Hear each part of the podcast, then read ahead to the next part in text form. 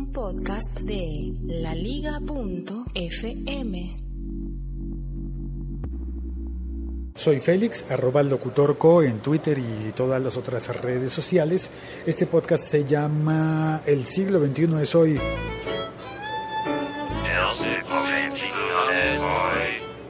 Se publica, por supuesto, en el siglo 21 es hoy.com y también en el canal de YouTube del siglo 21 es hoy. Em, como podcast lo puedes encontrar en iTunes y en todas las plataformas de oír podcast y también en el blog El siglo 21 es hoy de eltiempo.com. Hola a todos. Si parece que estoy pronunciando mal los nombres, por favor paciencia. Voy a pronunciar mal los nombres porque no sé coreano. La verdad es que hay varios nombres aquí que son importantes para desenredar esta maraña que no he podido desenredar del todo, pero después de unos 10, 15 minutos de una investigación muy leve, he quedado asombrado con lo que puede implicar el escándalo político en Corea del Sur y las repercusiones para todo el mundo a través de la compañía Samsung. Me voy a pedir un café y te cuento. Escribí en un papel los nombres de los tres personajes que me sirven para intentar entender qué es lo que ocurre, porque, bueno, la noticia de hoy ha sido que en Corea del Sur se ha confirmado la destitución definitiva de la presidenta del país. Destitución porque ella estaba suspendida desde hace ah, poco más de un mes, creo. Eh, sí, más, más de un mes. Suspendida. También hay bueno, digamos que a esta primera personaje, a este primer personaje, se dice este, así sea una mujer, bueno, la voy a llamar la presidenta. Yo tengo mi café, pero en realidad se llama Park Geun-hye o algo parecido. Se escribe Park, pero leí que se pronuncia Pak. Park Geun-hye, digámosle la presidenta. Ella, además de ser la presidenta de Corea, es la hija de un jefe de Estado que estuvo por 17 años en Corea del Sur. Digo jefe de Estado porque no sé si se catalogaría como presidente porque llegó por un golpe de Estado en 1961. Él fue Park Chung-hee. Park Chung-hee, padre de Park Yong-hye, llegó entonces por golpe de Estado, estamos hablando del tiempo de la posguerra en Corea, después de, la guerra eh, que dejó a Corea dividida en dos, guerra en, en 1953 se terminó esa guerra, en la que participó el batallón Colombia, es decir, hubo militares de mi país en esa guerra. Y yo crecí en mi ciudad, en Bogotá, viendo que cuando yo era niño, en, la glorieta eh, que había en la calle 100 con carrera 15, había un monumento, un monumento que era algo que yo llamaría pagoda, no estoy seguro de si era en realidad una pagoda, un monumento que estaba relacionado con la participación de Colombia, con el envío del batallón Colombia a la guerra de Corea. También recuerdo haber visto una obra de teatro que se llamaba Monte Calvo y que cuestionaba el gran éxito del ejército colombiano al defender un monte que como su nombre Calvo, pues era un monte en el que no pasaba nada. Bueno, yo crecí con la influencia de esa obra de teatro diciéndome, ¿para qué esa guerra? Para ir a defender un monte calvo, perder vidas humanas y al final qué? Volver a tu país, en otro continente, en otra cultura, bueno, los sobrevivientes, para haber defendido que si ni siquiera entendíamos de qué se trataba la guerra en Corea. Pero bueno, después de esa guerra entonces llegó el presidente Park Chung-hee, papá de Park Geun-hye, la presidenta, que fue la destituida hoy, hoy es 10 de marzo de 2017. Ella es el primer personaje, destituida por cargos de corrupción. Pero estos cargos de corrupción comenzaron a partir de un escándalo por pruebas que encontraron en la computadora, en el ordenador de Choi Sun-sil, a quien le dicen, aquí va el segundo nombre para nuestro personaje principal, Rasputina. Es una mujer que desde 1974 es amiga de la presidenta. Una persona de mucha influencia. En la, en la, prensa se dijo que prácticamente que tenía embrujada, hechizada a la presidenta, al punto de conseguir influir de manera que sin tener absolutamente ningún cargo en el gobierno, pudiera acceder a dineros del gobierno y de empresas que a través de un paso por el gobierno, por congraciarse, hubieran dado dineros que serían finalmente 63 millones de euros aproximadamente, que habrían sido, en mi país le diríamos, enriquecimiento ilícito de Choi Sun Sil, la Rasputina. Hasta ahí va el, la madeja. Pero es que es importante también anotar que el tercer personaje es a quien yo llamaré el heredero. El heredero es Lee Jae-jong, a quien en el occidente, en los Estados Unidos al parecer, o por sus relaciones con los mercados de Estados Unidos, le dicen JY, porque se llama Lee Jae-jong y el Y sería como la inicial del Jong. Entonces, JY Jae-jong, Lee Jae-jong, es el heredero del imperio de Samsung. Es el vicepresidente, porque el presidente sigue siendo el papá de Jae. Y el papá de Lee Jae, el papá de Jae, es a su vez el hijo del fundador de la compañía Samsung.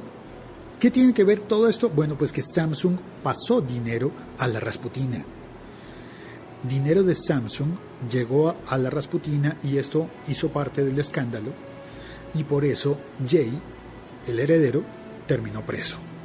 Él lleva poco menos de un mes de estar preso. Por ahí vi entre otras eh, noticias eh, graciosas, por ejemplo, o pretenciosamente graciosas, que a mí no me causó gracia, que al estar preso lo tienen viendo televisión en un aparato marca LG, LG, de la competencia que no es Samsung. Pues bueno, Jay, el heredero, es hijo de Lee Kun-hee. Y aquí me parece que hay algo raro en el lenguaje, porque Lee Kun-hee, fíjate, el final de su nombre, Hee, es el mismo final del nombre del papá de la presidenta. ¿Qué tienen que ver? ¿Será que coincide el nombre? Porque sí, bueno, empecé a averiguar un poco y encontré que Lee Kun el papá de Jay, el presidente actual de Samsung, el presidente que no estaba asistiendo al trabajo porque en el año 2014 sufrió un ataque al corazón, así que sigue siendo el presidente pero no está trabajando. Es un señor muy viejo. Pues él también tuvo líos similares de acusaciones de corrupción. Tanto que en el año 2008 tuvo que renunciar como presidente de Samsung por un escándalo de fondos se le acusó de sobornar a fiscales y a jueces. Y eh, dentro de ese escándalo tuvo que ver que él era parte del Comité Olímpico, el Comité Olímpico Internacional. Y el presidente de Corea por ese entonces, que era Lee Myung-bak, le ofreció un, eh, un, un perdón suspendió los juicios, tenía el perdón presidencial, no sé en qué condiciones políticas exactas, pero para mí lo importante y lo relevante es que fue perdonado a pesar de que tuvo también, por ejemplo, unos escándalos de prostitución ilegal que habrían dado al traste con su carrera, por lo menos dentro del Comité Olímpico. Pero volvamos a su faceta como empresario.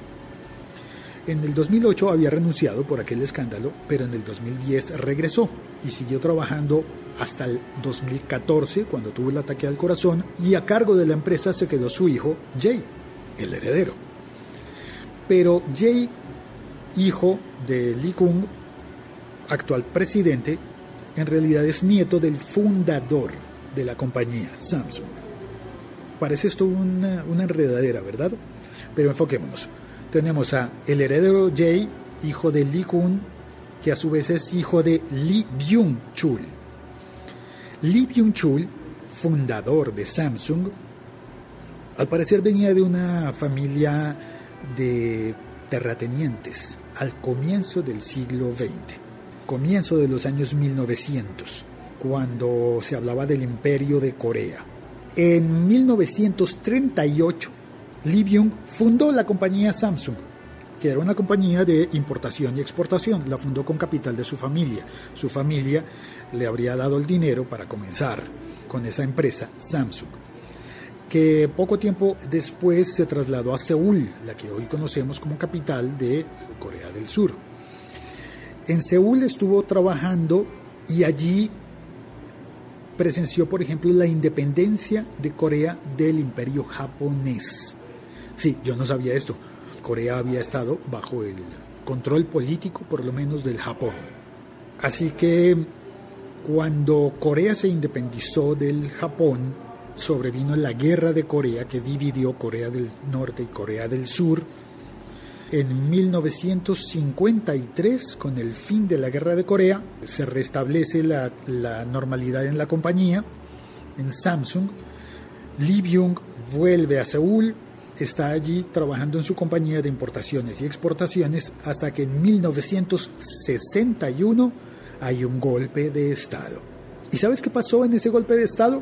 Sí, que llegó al poder Pak, Pak Chung-hee, el papá de Pak Park Geun-hye, la presidenta. El papá de la presidenta llegó al poder en Corea del Sur en 1961. Y entonces llegó con uh, un plan económico bien importante, convertir a Corea del Sur en una potencia emergente. En ese plan, ¿sabes qué pasó? Que hubo una investigación contra Lee Byung, el fundador de Samsung, una investigación por delitos de corrupción y en esa investigación por esos presuntos delitos de corrupción, se le ofreció Pak, papá, presidente, o bueno, el jefe de Estado, el, que se quedó por 17 años, le ofreció a Samsung, es decir, a Lee, Lee Byung, le ofreció no juzgarlo si participaba en su plan económico para hacer de Corea del Sur una gran potencia emergente. En ese plan económico que al parecer aceptó Lee Byung, se ofrecieron ayudas estatales y allí eh, con, ese, con ese apoyo del gobierno, Samsung derivó en compañías como por ejemplo Samsung Electronics. Y Samsung Electronics viene operando desde 1969. Allí está la raíz de la compañía que fabrica los televisores que se supo hace poco a través de Wikileaks que han sido hackeados por la CIA para que se conviertan en micrófonos y cuando parece que están apagados, tú los ves apagados, pero en realidad están capturando sonido. Sí, los televisores inteligentes. Esa compañía entonces se fundó en 1969, o se, sí, esa división de la compañía Samsung, como también eh, se construyeron las compañías, las filiales de navegación, bueno, de construcción de barcos, y de radio y televisión. Una compañía de radio y televisión que se llama TBC. Sí, yo sé, TBC suena como a un chiste. TBC, pues bueno, además es B larga. Ahora, los líos siguieron, continuaron, porque Lee Byung, el fundador de Samsung, entre 1966 y 1968, parece que tuvo líos porque lo acusaron de hacer contrabando de sacarina y según una autobiografía, esto lo leí yo, este dato es de la Wikipedia, quien lo denunció fue uno de sus hijos, porque claro, no tenía solamente un hijo. Así que la línea directa de Lee Byung, fundador de Samsung, que pasó a Lee Kun, la línea directa no era tan directa, porque Lee Kun era el tercer hijo de Lee Byung. Y de allí quedamos en que entonces Lee Kun está enfermo, no está al mando de la compañía y queda todo el peso ejecutivo en Jay, que es el heredero, que está en este momento en la cárcel. Esa es eh, muy brevemente toda la historia de la dinastía de Samsung. Pero es que no, no, no se acaba la historia, ¿no? Porque está en la cárcel, pero debo anotar que, curiosamente, las acciones de Samsung no han caído y se sigue esperando en este momento que Samsung presente su nuevo teléfono, eh, que creo que sería el S8. La compañía sigue vigente, sigue eh, vendiendo aparatos, refrigeradores, neveras, televisores, hornos, eh, absolutamente todo tipo de aparatos de marca Samsung se siguen haciendo y han sobrevivido bien a todos estos escándalos dentro de Corea muchos de esos escándalos relacionados con los gobiernos, como por ejemplo el de PAC padre y de PAC hija, Y la compañía sigue. Una cosa curiosa que quería contar sobre, sobre Rasputina, volvemos a ese personaje, es que también la relación de Rasputina con la presidenta Pak viene no solamente desde 1974 cuando se hicieron amigas, sino que además Pak padre, Pak el papá de la presidenta, había tenido como, como mucha influencia del papá de Rasputina, que era, déjame ver, lo anoté aquí,